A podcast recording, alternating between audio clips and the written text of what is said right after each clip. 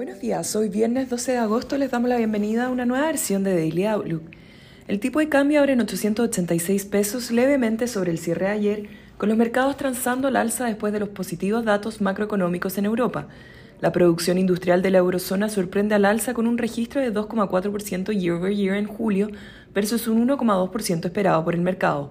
Adicionalmente, hoy se publica el IPC de julio de España, Francia e India y a las 10 a.m. se publica el resultado de la encuesta de sentimiento del consumidor de la Universidad de Michigan.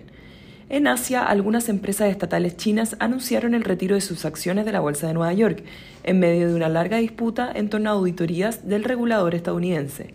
En el plano local, dirigentes exconvencionales y militantes del socialismo democrático y apruebo dignidad, las dos coaliciones que integran el gobierno, dan a conocer acuerdo para cambiar la nueva constitución, que compromete analizar la propuesta para lograr mejor equilibrio en el poder legislativo, gobierno central y entidades territoriales.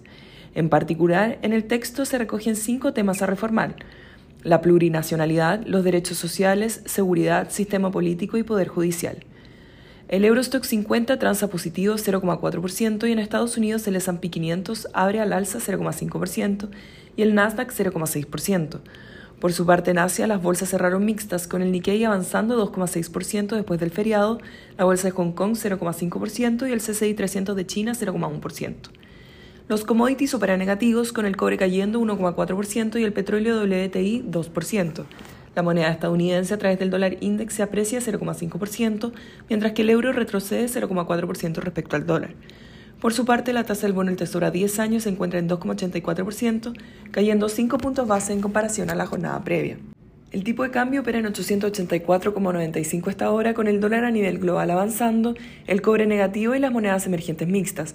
En cuanto a los técnicos, la próxima resistencia es 886 y posteriormente 890.